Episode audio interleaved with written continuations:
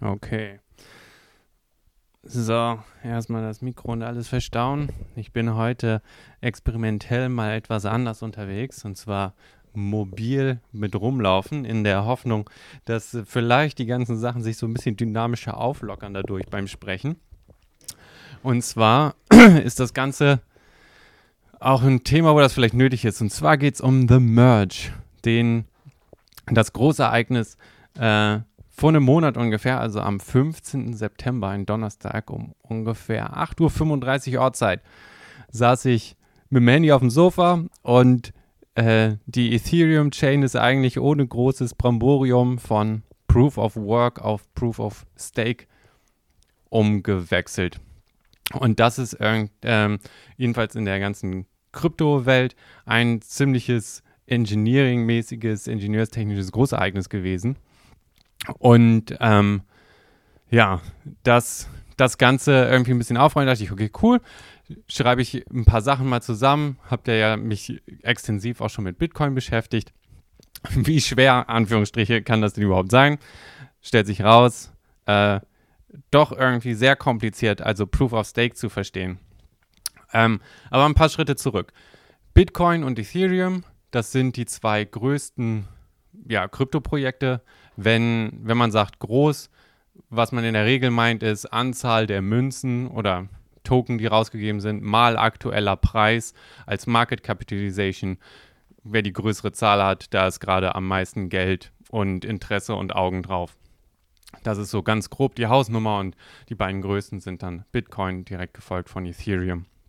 Aber was die versuchen an Problemen zu lösen und auch wie die technische Implementierung dahinter ist, sind das auch fast, würde ich sagen, die zwei archetypisch unterschiedlichsten äh, Projekte. Ähm, und man würde jetzt naiv erstmal denken, es gibt so viele Coins, irgendwie machen die alle das Gleiche. Man kann sich irgendwie Geld hin und her machen. Jeder äh, hat irgendwie ein unterschiedliches Logo. Das ist dann ungefähr das. Und es geht eigentlich nur darum, was ist populärer oder hat Elon Musk gerade mal wieder irgendeinen Tweet zu einer Währung abgeschickt. Und das wird dann gekauft. Ähm, so ist es nicht ganz.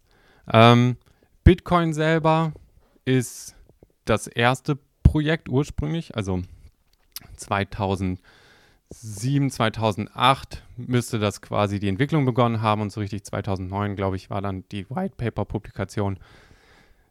Genaues Jahr ist, ist unwichtig, aber das ist so ungefähr mit dem Finanzchaos, äh, äh, also quasi äh, Einbrüche ähm, und Occupy Wall Street Bewegung und so äh, losgegangen, hat da auch dann gerade die ganzen äh, ja, Anti-Banksystem-Welle abgegriffen und ist, ist sehr gut eingeschlagen. Und was Bitcoin eigentlich versucht zu lösen oder gelöst hat, ist, ähm, wie kann ich so eine Art Bankensystem bauen, in dem ich äh, Wert oder im Prinzip Buchführung über eine Zahl mache, ohne dass man einer Person vertrauen muss. Was das also heißt, ist, ich habe ein Bankkonto, jemand anders hat ein Bankkonto. Wenn ich Geld überweisen will, dann sage ich meiner Bank Bescheid, hier 5 Euro an Person X.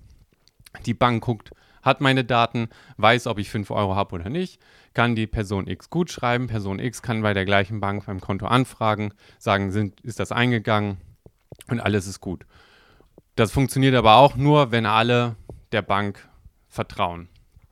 Also, und was Bitcoin geschafft hat, ist, dasselbe System oder ein System zu schaffen, das dieselbe Funktionalität hat. Ich kann jemand anders statt 5 Euro jetzt 5 Bitcoin überweisen, aber ähm, es ist ja sicher oder eindeutig und niemand muss implizit irgendeiner Person vertrauen. Und das ist passiert durch eine ganz clevere Kombination von verschiedenen kryptografischen Sachen ähm, und, und Technologien. Und ähm, an und für sich, äh, also super faszinierend. Und äh, Ethereum, erstmal von der Grundidee, ähm, hat sich dann gedacht, okay, die gleiche Art von Technologie, wir haben jetzt Transaktionen, die im Prinzip sicher sind, kann man das Ganze nicht auch auf das Ausführen von Computerprogramm und Code ähm, ausweiten, sodass ich nicht einem Server vertrauen muss oder jemandem anders, der die Software irgendwie bei sich laufen hat, sondern dass quasi das genauso abgesichert ist und man sich jetzt nicht mehr darum streiten muss, wer das hostet und wer die Kontrolle hat, sondern sobald das Pro Computerprogramm geschrieben ist und ich sage, das sind dann diese Smart Contracts, auf den haben wir uns geeinigt, ähm, dann ist das genauso sicher in Anführungsstrichen wie halt äh, die, die anderen dezentralen Überweisungen. Und äh, ja, im Falle von Ethereum wird das gemacht, indem es gibt eine Ethereum Virtual Machine, das sind für die Programmierer jetzt hier unter euch. Ähm, und eine Transaktion hat nicht nur quasi, wie viel Geld schicke ich an eine andere Adresse, sondern eben auch noch möglich ein, ein Datenfeld, eine Payload, in der ich quasi Bytecode, also für diese Virtual Machine mit dranhängen kann. Und wenn ich Ausführungen triggern will, die, die äh, Teile des Netzwerks, des Ethereum-Netzwerks haben Execution Nodes, die brauche ich für das, das Minen und so weiter. Ähm, und an die schicke ich dann halt Geld mit einem, einer Überweisung, mit einer Notiz von, wie viele Schritte von diesem Programm will ich ausführen und wie viel Geld pro Schritt bin ich bereit zu bezahlen. Und die nehmen das dann und rattern einfach durch den Bytecode durch. Und äh, genau, das ist so ein bisschen die Grundidee, gehört natürlich noch ein bisschen mehr dazu. Und ähm, also das ist erstmal was, was gelöst werden sollte oder was, was gelöst wird. Und jetzt ist dann noch ähm, ja, Implementierungsdetails dazu äh, wichtig. Und das ist das, was mit diesem Merge irgendwie passiert ist. Und zwar Proof of Work zu Proof of Stake ähm, als die, der große Unterschied. Und zwar, äh, und wieso auch diese Details wichtig sind, ist nochmal so ein bisschen wieder eins rausgezoomt. Ähm, zwar muss ich jetzt keiner Person mehr vertrauen bei diesen ganzen Projekten, das ist alles dezentral, aber es ist ja trotzdem immer noch so, dass das so Vertrauen in die Technologie, also es kommt ja alles nicht aus dem Nichts.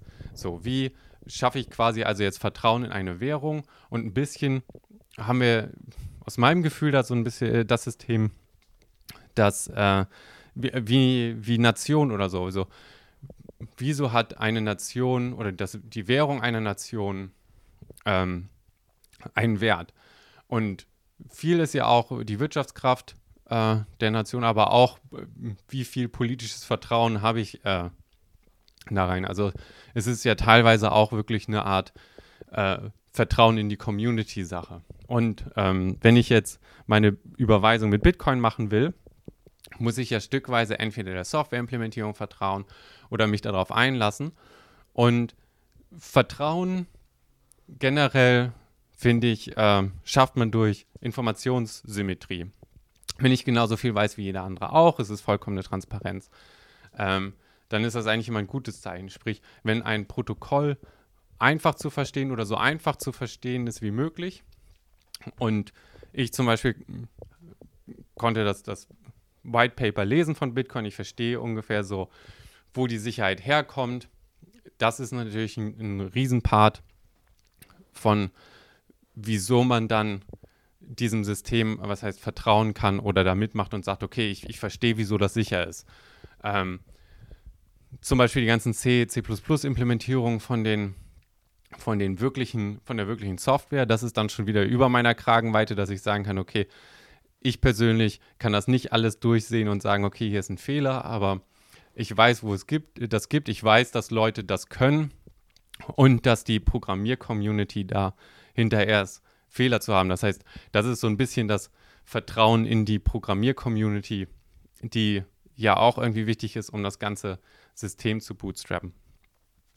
Und ähm, Änderungen an diesem Protokoll und auch wie transparent die sind oder wie einfach zu verstehen die Technologie dahinter ist, ist für mich, finde ich, ein, über das, was die Technologie lösen soll, also Proof of Work oder Proof of Stake oder irgendwie, wie ich das implementiere, ja auch super wichtig in der Form von, wie transparent ist jetzt das System dem generellen User oder wie viel technisches Wissen wird vorausgesetzt. Das heißt, diese technischen Entscheidungen zu we wechseln, von allen ökonomischen Gründen losgelöst, spielt viel mit irgendwie, was ich finde, der Kernsubstanz von wenn das jetzt Währungssysteme sind oder so, und zwar nämlich dem, dem Grundvertrauen in die Technologie oder der Transparenz, die damit einhergeht. Und deswegen habe ich mich sehr stark mit den technischen Details beschäftigt, weil für mich gerade auf der Proof-of-Stake-Seite das Ganze sehr schwammig ist. So, jetzt habe ich das Ganze ganz oft gesagt, Proof of Work, Proof of Stake, für alle Leute, die bisher noch nicht so ein Gefühl dafür haben, was es ist.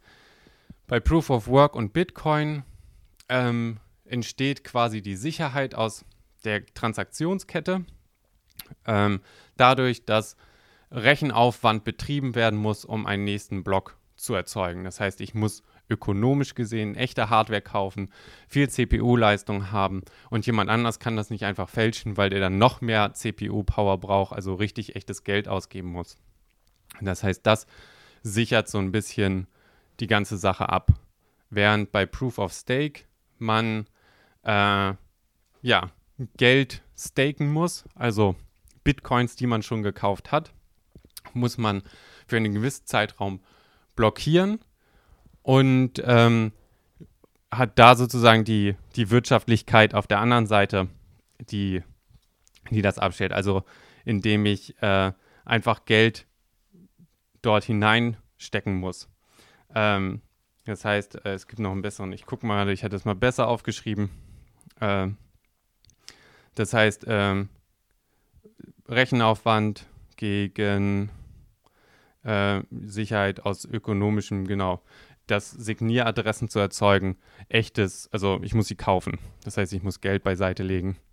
Das heißt, hier ist auch ein ökonomischer, ja, durch ökonomische Kosten, wie die Sicherheit entsteht wird, allerdings eben nicht indirekt durch Hardware, sondern direkt durch, du musst einfach Geld bezahlen. Und man möchte, oder das, der Grund, warum Ethereum darauf gewechselt ist, ist, weil man halt mit Proof of Stake weniger Rechenkraft äh, benutzt. Man will also so, so, sowas wie CO2-Ausstoß dadurch verhindern. Ähm, man will auf weniger Zentralisierung hin, also wenn, wenn das Erzeugen von neuen Blöcken immer ökonomisch teurer wird, dann können sich das immer weniger leisten. Es gibt immer größere Pools und irgendwann liegt es doch in der Hand von einem riesengroßen Pool, der die ganze Rechenkraft für das Netzwerk stellt. Und man hat eigentlich nichts mehr gewonnen, weil es wieder irgendwie in der zentralen Hand von einer, einer großen Entität liegt. Äh, die Hoffnung ist, wenn man das rein über ein, eine Art Softwareprotokoll macht und ich ökonomisch mich einkaufe, dass, ähm, dass die Eintrittsbarriere geringer ist und man eben auch gegenregulieren kann im Sinne von, es könnte ja auch jemand sagen, ich mache einfach 10 Millionen in Ether und bin jetzt der größte Player oder so. Man hat dann jedenfalls immer noch die Korrekturmethodik und man kann sagen, okay, wir, wir machen eine Obergrenze rein in unserem Protokoll oder wir justieren irgendwie anders nach, um diesem Klumpen- und Zentralisierungsdynamik entgegenzuwirken.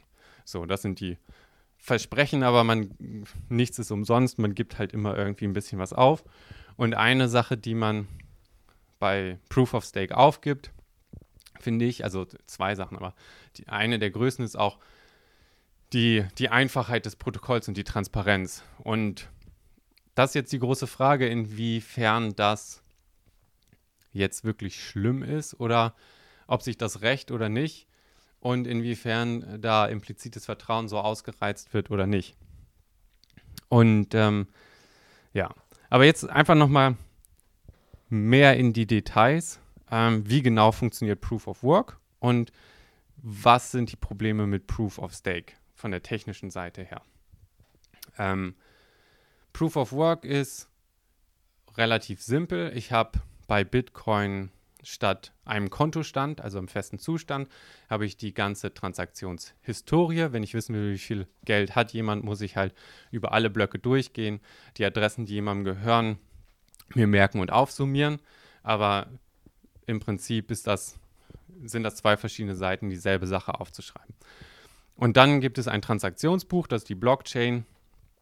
Ähm, jeder Block ist quasi, sagen wir, eine Seite aus dem Transaktionsbuch. Feste Anzahl von Transaktionen passen da drauf.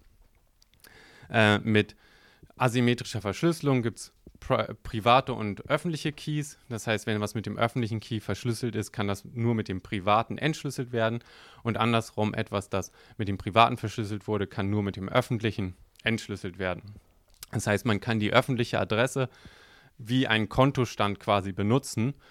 Da kann etwas hinüberwiesen werden. Nur jemand mit der privaten Adresse kann unterschreiben, signieren und beweisen, dass er in dem Besitz davon ist. Also Sachen weiter überweisen. Ähm, und dann werden halt gültige Transaktionen auf dieses Adressbuch gepackt, äh, auf, die, äh, auf das Transaktionsbuch. Man äh, benutzt etwas, das nennt sich ein Fingerabdruck, ein Hash. Das heißt, ich kann da beliebigen Input reinpacken und es kommt immer eine Hexadezimalzahl raus mit bestimmter Länge, die so gut wie ein eindeutig ist. Ähm, man kann das nicht umkehren, aber jede kleine Änderung im Input verändert halt diesen Output. Das heißt, man hat wirklich so eine Art Fingerabdruck. Ähm, und ich kann also die vorherige Seite nehmen, den Fingerabdruck davon ausrechnen, auf die nächste Seite schreiben und kriege dann einfach so eine verknüpfte Liste von all den Transaktionen. Kann also sagen, okay, die gehören komplett zusammen. Und sobald ich irgendwo was in den Daten ändere, fällt das sofort auf, weil die Fingerabdrücke nicht mehr passen, der Block offensichtlich manipuliert ist. So, und damit man eben weiß, was die, die echte lange große Kette ist und nicht jemand irgendwie was machen kann, ähm, gibt es eine super clevere Bedingung. Und zwar muss dieser Fingerabdruck, ähm, diese, diese sehr hexadezimale große Zahl, muss unter einem bestimmten Schwierigkeitswert sein, sprich sehr viele Nullen am Anfang haben. Und die Anzahl der Nullen, je, je größer das ist, desto kleiner ist die Zahl, desto schwerer oder kleiner ist der Bereich, in dem dieser Hash liegen kann. Und dadurch, dass man die nicht rückwärts ausrechnen kann, ist die einzige Möglichkeit, dass ich den Fingerabdruck ausrechne oder also dass ich den Input so lange verändere, bis diese Zahl rauskommt. Und genau das macht man. Man führt auf diesen Transaktionsseiten noch ein Zahlenfeld ein. In die kann jeder eine beliebige Zahl reintun, damit sich der Inhalt auf dieser Seite halt ändert. Und dann wird so lange rumprobiert, eine Zahl zu finden, bis der Fingerabdruck unter einem bestimmten Schwierigkeitsgrad liegt. Also eine klein genug Zahl ergibt. Und dann ist das ein gültiger Block, der kann publiziert werden. Als Belohnung darf man äh, sich selber ein paar Bitcoins auf eine Adresse gut schreiben. Das wird von allen akzeptiert und das ist das sogenannte Mining. Und dieses sehr, sehr schnelle Ausprobieren von verschiedenen Zahlen und ähm, dann die, die Hashes daraus äh, zu berechnen. Das ist Proof of Work. Das heißt, es ist sehr, sehr schwer, diese Zahl zu finden, sehr einfach, sie zu verifizieren. Und ähm, wenn ich zwei gleich lange Ketten habe, dann nehme ich die mit der höchsten Schwierigkeit. Dann weiß ich, das ist die Kette, auf die die meiste CPU-Kraft gegangen ist. Und ansonsten nehme ich die längste Kette. Und mit den einfachen Sachen kann ich immer objektiv eindeutig bestimmen, ist das eine valide Transaktionskette und hat auch wirklich immer die Mehrzahl der CPU-Last sich dafür entschieden und wurde darauf verwendet. So.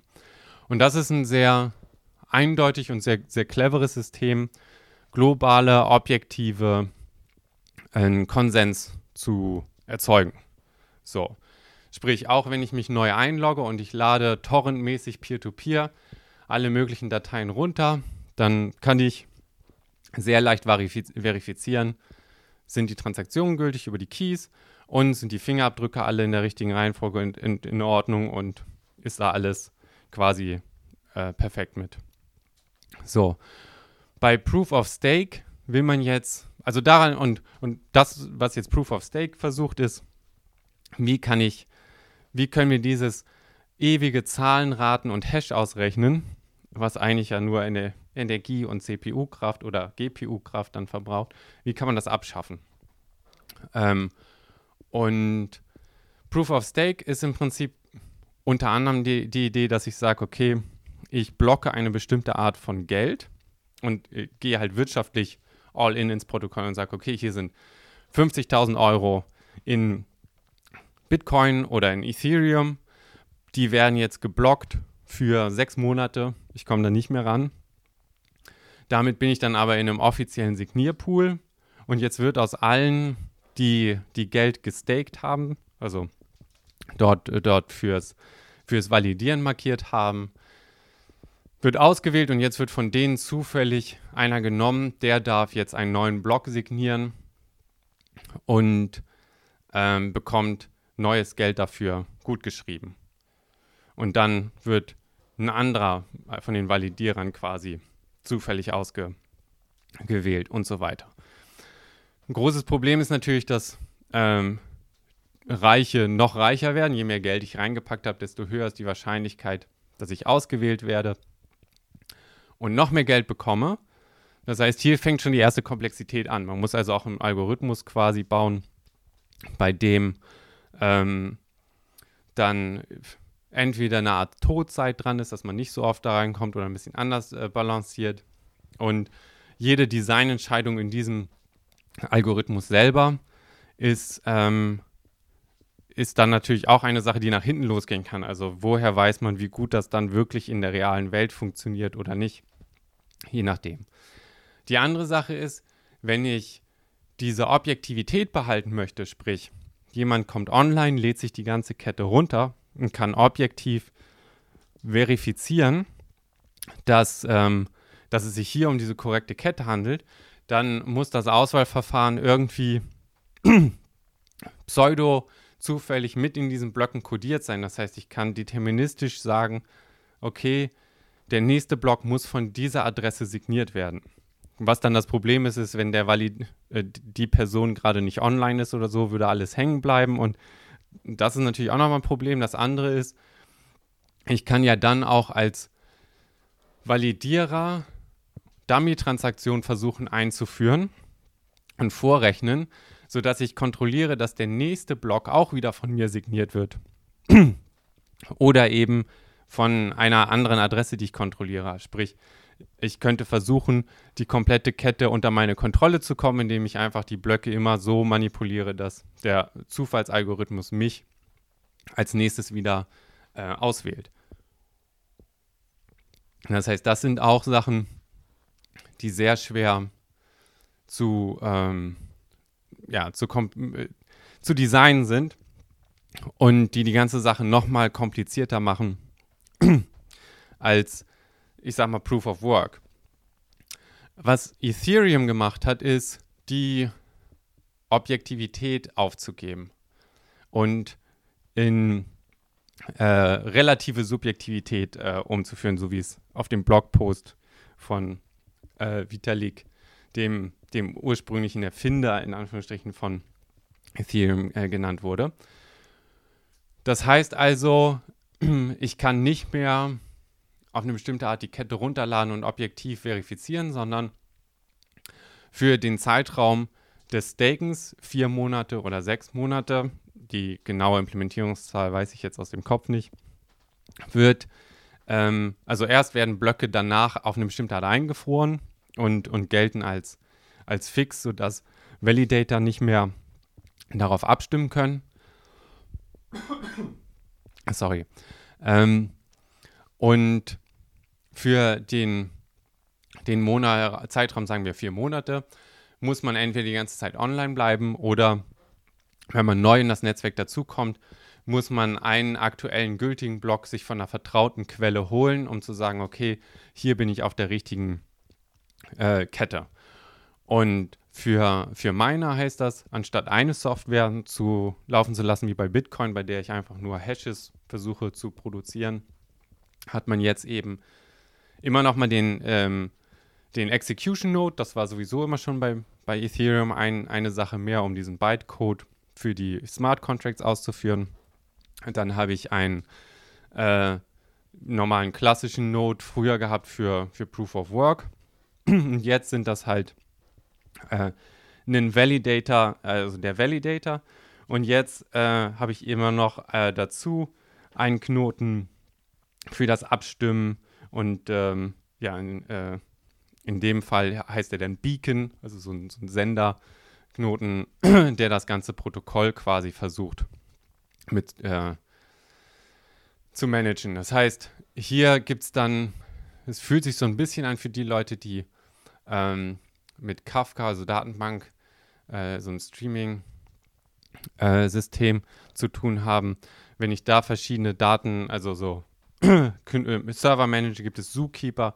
Das ist so ein Orchestrierungsprogramm, das aussuchen kann, okay, wer ist denn jetzt gerade der, der, der Chefknoten oder nicht, also so eine Art Leader Election. Das heißt, im Kern versucht man das jetzt so ein bisschen live zu orchestrieren mit einem, mit einem Knoten. Und der Grund, warum ich das so schwammig sage, ist äh, ja zum einen, damit ich das einfacher halte, aber auf der anderen Seite auch, weil ich die wirkliche technische Implementierung überhaupt nicht so wirklich verstehe. Im Sinne von, was heißt es eigentlich, dass ein Knoten eingefroren ist oder nicht. Und für mich persönlich ist das ein, ein konzeptionelles Problem für die ganze Sache. Ich habe jetzt wirklich seit dem 15. September da versucht zu recherchieren und einige von den, von den Papern gelesen und, ähm, und auch den, äh, ja, also so weit zu recherchieren, wie das eben irgendwie ging und da etwas zu finden, dass das wirklich anschaulich irgendwie runterbricht, ist schwer bis irgendwie nicht möglich und ähm, für mich macht es das Ganze auch nochmal so ein bisschen, was heißt suspekter, aber ähm, ja, irgendwie konzeptionell finde ich das Ganze nochmal ein bisschen shadier, weil wie, wie genau funktioniert es? Der einzige Grund, da ein bisschen Vertrauen in die Technik zu haben, ist, dass der Prozess jetzt schon ungefähr zwei Jahre läuft. Also wie man das Ingenieur, ingenieurstechnisch gemacht hat, ist eigentlich sehr clever. Man hat vor zwei Jahren schon angefangen, Proof of Stake zu implementieren in so einer äh, Nebenkette, die parallel zu ähm, dem Originalsystem einfach weiterlief, sodass man zwei Jahre lang schon äh, ja, das alles unter realen Bedingungen testen konnte. Und dann wurden diese beiden Ketten zusammen gemerged, gemischt und der Proof of Work Teil quasi abgeschafft. Und das ist das Ereignis oder das Event, was jetzt am 15. September passiert ist. Das heißt, man hat schon zwei Jahre lang äh, das Ganze unter Stress und Last gehabt. Man ist jetzt also nicht im Dunkeln. Das ist aber auch das einzige so wirkliche Argument für die Stabilität dieser Idee. So, während man bei, bei dem Proof of Work oder jedenfalls ich, man so Szenarien im Kopf irgendwie durchleuchten kann und sich selber davon überzeugen kann, okay, ja, das macht Sinn, dass das irgendwie funktioniert. Es ist jetzt irgendwie sehr, sehr schwach und man ist auf dem gleichen, also ich jedenfalls auf dem gleichen Level wie, ja, äh, Leader Election bei Datenbank oder sonst was funktioniert im Sinne von, das ist ein bisschen zu hoch für mich. Ich muss da mehr auf die Implementierung vertrauen und es ist nichts so wirklich hart robustes. Ähm, und das ist natürlich irgendwie, ich weiß nicht, ob ihr das anders seht, aber schon konzeptionell irgendwie ein bisschen ein anderes Ding als bei, ich sag mal, äh, Bitcoin, das versucht nur eine Sache zu machen, nämlich Werte hin und her zu schieben. Ah. Und ähm, ich muss einmal was trinken. Einen Moment. Und ähm, genau. Äh, so, dann, dann ist noch die ganze andere Sache mit dem Warum und was bedeutet das und wie sehen wie sehen die verschiedenen Communities das? Das heißt, hier ist natürlich auch das, das Hauptargument quasi, wir wollen Energie sparen, also ein ökologisches. Äh, und in der Bitcoin-Community äh, stößt das natürlich auch so ein bisschen auf. Die, die Argumente sind halt äh, verschieden. Und zwar, das eine ist, wenn jetzt die ganzen Miner abgeschaltet wurden und die Grafikkarten quasi nicht mehr laufen, ist es ja nicht so, dass sich jeder, jeder von diesen Minern in eine Höhle verkriecht und von der wirtschaftlichen, von der Fläche irgendwie verschwindet, sondern die Grafikkarten werden verkauft, das heißt, jemand anders wird die jetzt benutzen, weil die Ressourcen frei geworden sind. Oder man migriert auf ähm, äh, andere äh, ja, Krypto-Projekte, wo sich das Mining immer noch lohnt. Das heißt, spart man jetzt wirklich so und so viel Prozent CO2-Ausstoß oder geht es jetzt bloß darum, dass es reallokiert wird in, in andere Sachen, die sich jetzt plötzlich wirtschaftlich lohnen oder anders lohnen. Das heißt, das große Argument, dass man sagt, man hat jetzt so und so viele Tonnen von CO2 gespart oder so, funktioniert ja auch nur unter der Annahme, dass jeder, der vorher jetzt Tonnen von Grafikkarten hat, nichts mehr damit macht, sie nicht verkauft, äh, alles abschaltet und sich verkriecht, was ja auch schon irgendwie nicht so äh, wirklich stimmt. Dann sagt man eben auch, dass Bitcoin sehr effizient ist, was das Umwandeln von Energie in halt Hashraten ist. Da ist nicht viel Marge oben drauf. Man sieht das ja auch daran, dass es sich zum Beispiel hier in Deutschland gar nicht mehr lohnt, einen Bitcoin-Knoten wirklich laufen zu lassen, weil die Energiepreise zu hoch sind. Und das ökonomische Argument dann für Bitcoin ist oft, dass im Prinzip alles andere, wenn es um Energiepreise bietet, äh, mehr bieten kann als Marge als Bitcoin. Das heißt, Bitcoin wird in jedem Energiemarkt eigentlich immer ausgepreist und wandert dann eben genau an die Ecken, wo es sich entweder sonst nicht lohnt oder Energie sogar verschwendet wird. Also auf einer Bohrinsel, wenn da das Erdgas nicht abtransportiert werden kann, sondern sonst an dieser kleinen Fackel immer irgendwie abgebrannt wird, kann ich jetzt eine kleine Wärmekraftmaschine oder irgendeinen Generator anpacken, das Geld, äh, die Energie benutzen, um Bitcoin zu schürfen, weil es mehr, ein, mehr oder minder ein Abfallprodukt ist. Ich brauche keine so hohe Internetübertragungsrate und ich kann jetzt Abfallenergie in Sicherheit quasi transportieren und damit eigentlich Energie an allen möglichen Ecken äh, ja, noch nutzbar machen. Oder wenn ich zum Beispiel bei Windkraftanlagen zu viel Energie irgendwann produziere, könnte ich überall kleine Bitcoin-Knoten mit draufpacken, die alle überschüssige Energie direkt in, in Bitcoin-Mining stecken. Und äh, wenn es keine überschüssige Energie gibt, dann machen die halt auch nichts. Das heißt, ich kann da eigentlich auch sehr energieeffizient auf eine bestimmte Art arbeiten oder eben Energie an Ecken zu, ja, nutz, nutzbar machen für die Absicherung von einem Finanzsystem, was ja, wenn ich das jetzt vergleiche mit wie viel Strom und Energie gibt man aus, um das Fiat-System, Bankenserver und so weiter am Laufen zu halten, äh, zu sehen. Und das kann ich nur da, wo Menschen sind. Also ich bin da nicht so frei und kann die Absicherung des Systems irgendwie an der Arktis ver verschaffen oder auf eine Bohrinsel nach draußen und dezentral quasi all die Punkte abgreifen, in der Energie super, super billig ist. Das heißt, das ist so einer der Hauptknackpunkte, bei der immer hin und her diskutiert wird, inwiefern denn das Argument valide ist oder nicht.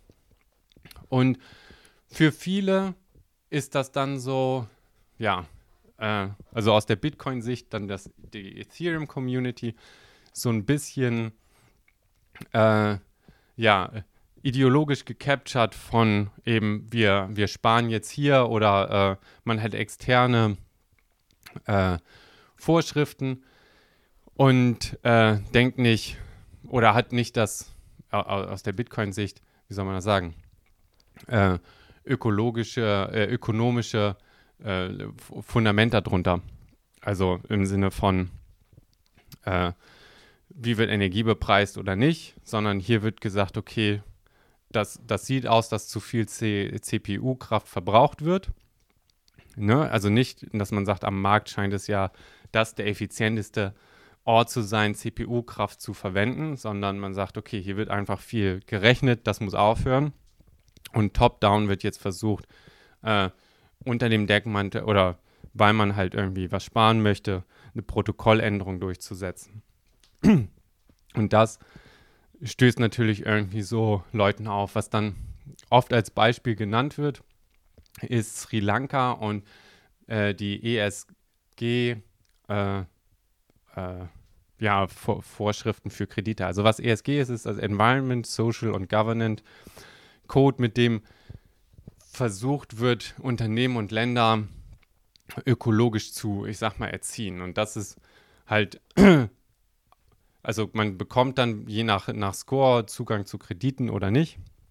Sri Lanka hatte wohl das Problem, äh, ja, Kredite nicht verlängert zu bekommen. Das heißt, es wurde äh, ja, gesagt, wenn, wenn der Score sich verbessert, dann gibt es das. Und in dem Zug hat man komplett auf Kunstdünger verzichtet und in der Landwirtschaft versucht, viel umzubauen, was noch vor zwei, drei Jahren als dann die große grüne Revolution und Nachhaltigkeit und so ähm, ausgelobt wurde.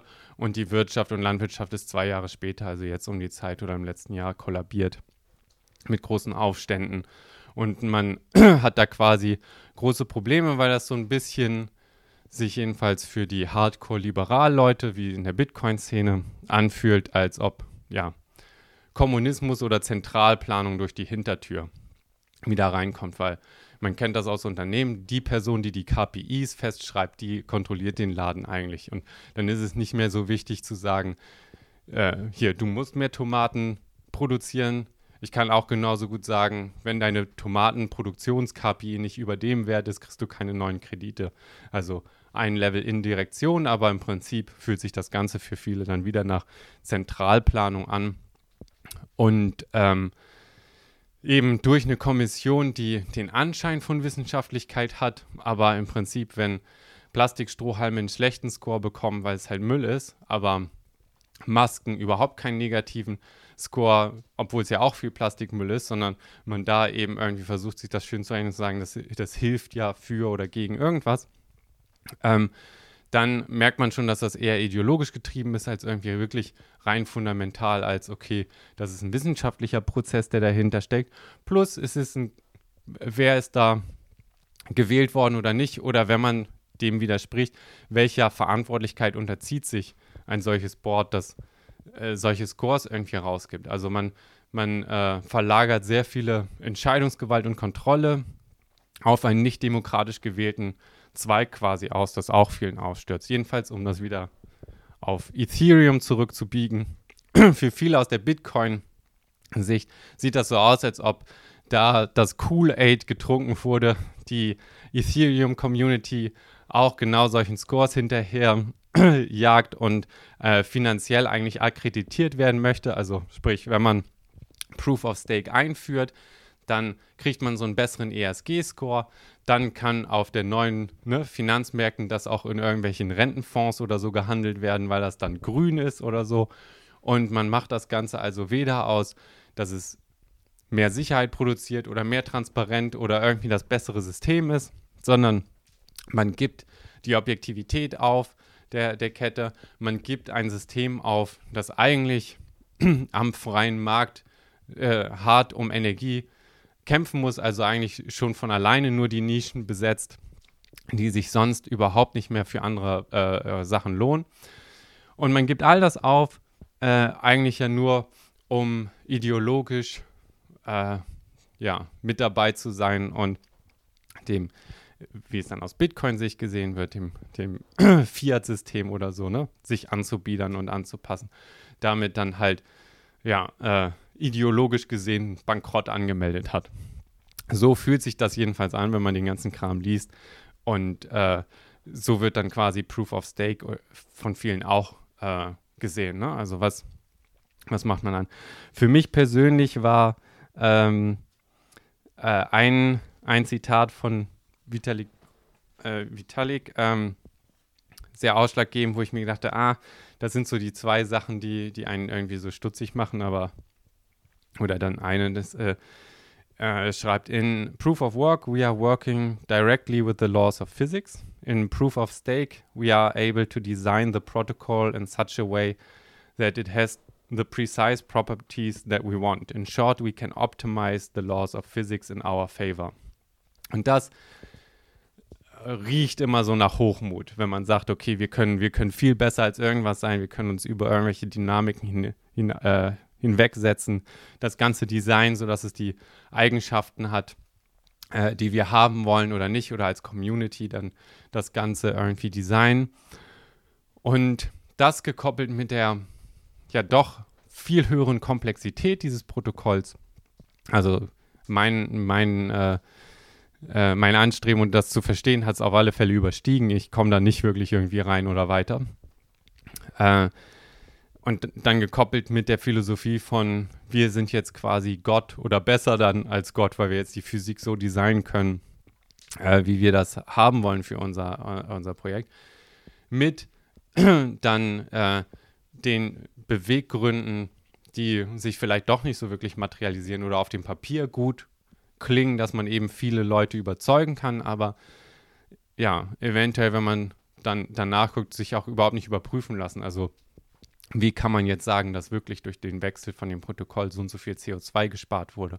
Das heißt, es ist, sofern ich das bisher gesehen habe, dann ja doch nur eine hypothetische Zahl, äh, mit der man dann Werbung macht und eigentlich eine Protokolländerung in der Community durchsetzt, die sich sonst überhaupt nicht manifestiert hätte oder, oder gemacht hätte, weil sie eigentlich alles nur noch schwerer macht und fragiler und man hat noch mehr Protokoll-Design-Schrauben. Das ist ja das, was jetzt als Vorteil verkauft wird, aber eben genauso gut ein Nachteil sein kann mit, geht das nach hinten los oder nicht. Und ähm, so einfach ist die Eintrittsbarriere jetzt auch nicht geworden. Na gut, ich weiß nicht, wie, wie teuer ein Bitcoin-Kit ist. Äh, das laufen zu lassen, ist natürlich auch nicht billig. Aber man muss mindestens zurzeit 32 Ether äh, in das Protokoll schieben, um mit abstimmen zu können. Das sind, der Preis gerade ist um 1, also 1300 Euro pro Ether. Das heißt, wir reden hier von so 41.600 Euro von der Größenordnung, um so einen Knoten laufen zu lassen. Dann muss ich natürlich auch die ganze Zeit online sein. Das heißt, wenn mein Validator ausgesucht wird, was zu signieren und der ist nicht online, dann gibt es Penalties, wenn ich falsch abstimme oder eben für den falschen Block abstimme, der dann nachher doch nicht gewinnt. Eventuell auch einfach, weil mein Internet gerade einen leichten Aussetzer hat oder so, wird auch Geld von dem, was ich da halt reingebucht habe, abgezogen als Strafe. Das ist halt Teil der Incentivierungsstruktur, das Ganze zu machen. Das heißt, das sind, das sind alles so Sachen, die ich noch sehr skeptisch sehe. Was mich interessieren würde, ist, ob, ja, ob das irgendwie andere Leute vielleicht anders sehen, die hier zugehört haben. Ob das überhaupt, ja. Ich meine, es ist ein Nischenthema. Danke, dass ihr bisher so weit auch überhaupt zugehört habt. Und ähm, ich persönlich finde das halt trotzdem super spannend, weil sich jetzt gerade sehr viel tut und man eben gucken kann, ja, ähm, wie sich jetzt am Markt diese verschiedenen Designphilosophien behaupten oder nicht. Also Bitcoin bleibt bei Proof of Work und Ethereum hat jetzt eben den Wechsel gemacht mit einem dazugekommenen, also leichten Kurseinbruch, aber bisher alles relativ stabil. Ähm, und es scheint so, dass sich jetzt auch sehr viel halt auf dem ideologischen Feld aus austrägt im Sinne von, sollte so ein Protokoll die Möglichkeit haben, einfach die Regeln zu ändern oder ist die Stärke eben darin, dass das halt so schwer, äh, also einmal ökonomisch, aber auch eben von, von der Art der Änderung irgendwie, äh, ja, Änderung durchzusetzen ist. Das weiß ich alles auch noch nicht. Ähm, und naja, auf alle Fälle ist das gerade eine sehr, sehr spannende Zeit in der, in der Richtung. Ich wollte das einfach mal mir alles sozusagen vom Kopf reden, damit ich es auch ablegen kann, weil je länger ich da recherchiere, ich komme irgendwie nicht weiter mit, wie genau diese Implementierung dahinter ist und was da, was da alles irgendwie noch mit dranhängt. Und ähm, vielleicht hat es euch ja doch ein bisschen geholfen, das Ganze einzusortieren oder ein Auge drauf zu haben, was da irgendwie passiert oder hin und her geht. Und ähm, ob die wirtschaftlichen Argumente oder so, soweit ich sie dann skizziert wiedergeben konnte, für euch Sinn machen oder nicht. Ähm, das war's. Ich ähm, hoffe, das Hin- und Hergehen und ein bisschen dynamischer hat es dynamischer gemacht äh, beim Vortragen jetzt, aber vielleicht auch nicht. Eigentlich wäre es praktischer, wenn man noch irgendwie eine Person hätte zum Ideen hin und her Ping-Pong äh, spielen, aber man kann nicht alles haben. Ähm, trotzdem nochmal tausend Dank, dass ihr dabei wart. Trinkt genug Wasser, passt auf euch auf und wir hören uns. Bye!